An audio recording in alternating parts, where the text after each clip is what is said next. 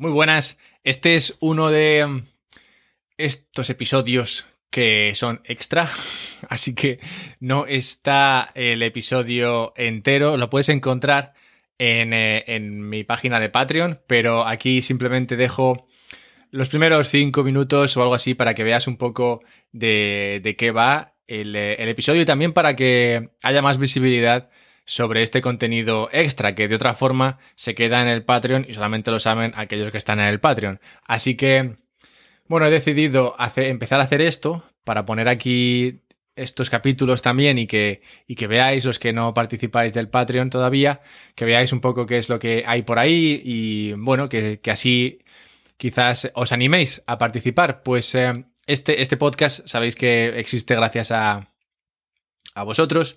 La verdad es que en, un momento futuro, si hay cosas interesantes, mm, podría empezar a, meter algún anuncio y tal, pero por ahora no, no hay nada, francamente, y, y, me gusta también este formato por el cual los oyentes son los que, los que ayudan a que el contenido siga funcionando, así tampoco dependes de, de lo que le apetezca a una marca en particular o, algo así. No lo sé, supongo que en algún momento igual exploro también esa alternativa si encuentro cosas que, que me guste compartir, pues veo que, bueno, hay, hay podcasts donde a veces encuentro productos y servicios que me gustan, así que, no sé, también podría, también podría valorarlo, pero bueno, por el momento Quiero, quiero sobre todo enfocarme en, los Patreons y bueno, este es uno de esos episodios que como digo son, eh, son extra, no lo puedes encontrar entero en, eh, en tu podcast, pero si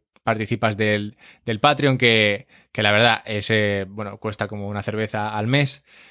Pues podrás acceder a ellos, aparte de acceder a live streams, enviar preguntas y respuestas para que, bueno, enviar respuestas no, enviar preguntas, luego yo haría las respuestas y podrías acceder a ellas también eh, desde, desde el Patreon. Así que nada, habiendo dicho eso, os dejo con el episodio extra de hoy.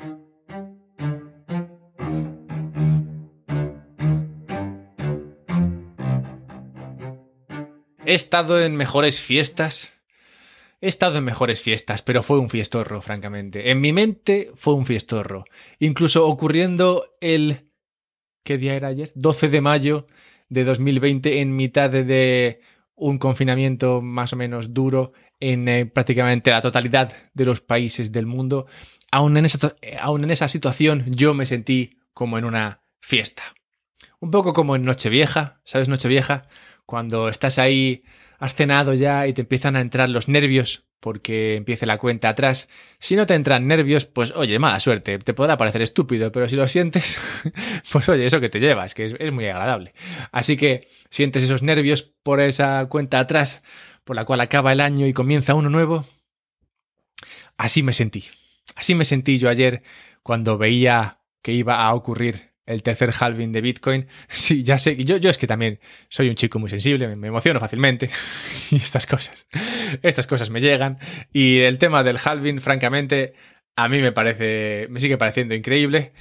No, no hay nada, no hay nada igual dentro, de, dentro del mundo, francamente. No, no, no, o sea, ya te digo, lo que más me recuerda es Nochevieja y no tiene nada que ver, salvo por lo de la cuenta atrás.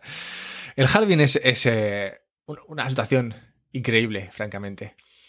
Ya he hablado mucho de esto, ya lo sé. Hay varios episodios en el podcast que explican por qué hay halvings, cómo es un halving y todo eso. Así que simplemente diré aquí que, bueno, el halving es cuando se reduce la recompensa a los mineros por la mitad, lo cual tiene un montón de implicaciones. Y, puedes encontrarme a mí hablando de ellas en el podcast en varios capítulos. Pero, en definitiva, lo que, lo que para mí es el halving es eh, la, diferencia entre esta economía, la economía Bitcoin, la economía basada en una moneda deflacionaria y la economía normal. La economía normal siendo aquella en la que vives cada día, aquella en la que tú pagas con tus euros inflacionarios y eh, con tus dólares inflacionarios o quién sabe si con tus pesos muy muy deflacionarios, muy muy inflacionarios. Esa economía es la normal y, y la normal es, es diferente de la otra. La, la, la economía normal no entiende que. No, no, entra en la cabeza de la economía normal que la oferta de dinero es lo que, que la oferta de dinero puede ser fija, que la oferta de dinero puede ser eh, inamovible, que la oferta de dinero al final no tiene por qué ser inflacionaria. Esta es un poco la diferencia ¿no? entre inflacionaria y deflacionaria. Inflacionaria es que crece, deflacionaria es que decrece. Luego podríamos tener una, una oferta de dinero que fuese fija, ¿vale? que no, no, se, no se mueva ni para arriba ni para abajo. El caso es que la economía normal, esa en la que vivimos cada día, es, eh, una que, no entiende de, economía, que no entiende de una oferta de dinero que sea fija, o una oferta de dinero que, simplemente no pueda crecer. y, no, me entra a la cabeza que, vivamos en un mundo en el cual esto sea del todo incomprensible. No sé por qué este es el mundo en el que vivimos, no sé por qué vivimos en un mundo en el cual los países pueden crear dinero según les dé la gana y según entiendan que es buena idea hacerlo. No, no lo entiendo, pero es así. Y, y, Bitcoin y el halving y todo eso me parece muy interesante, me parece muy, me parece increíble porque es una ventana a un mundo distinto. Y por eso es interesante. Tiene, esa, tiene esa, ese, ese aroma a posibilidad, a esperanza, a sueño. Y por eso me recuerda un poco a Nochevieja también.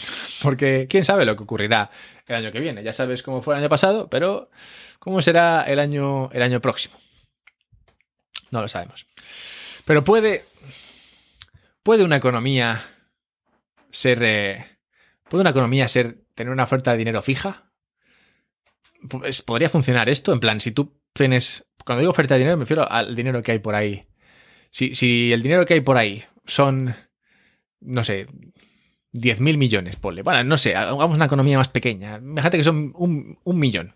Bueno, no digo que sea más pequeña, esa es la gracia, ¿vale? Ahí llegaré más tarde. Pero imagínate que en la economía simplemente hay un millón de, de dólares, ¿vale? Ya está. Eso es, eso es, todo el dinero que hay, un millón de dólares. Eso es todo lo que hay. ¿Podría una economía funcionar con un millón de dólares? Esta es la, esta es la pregunta. Básicamente es esto.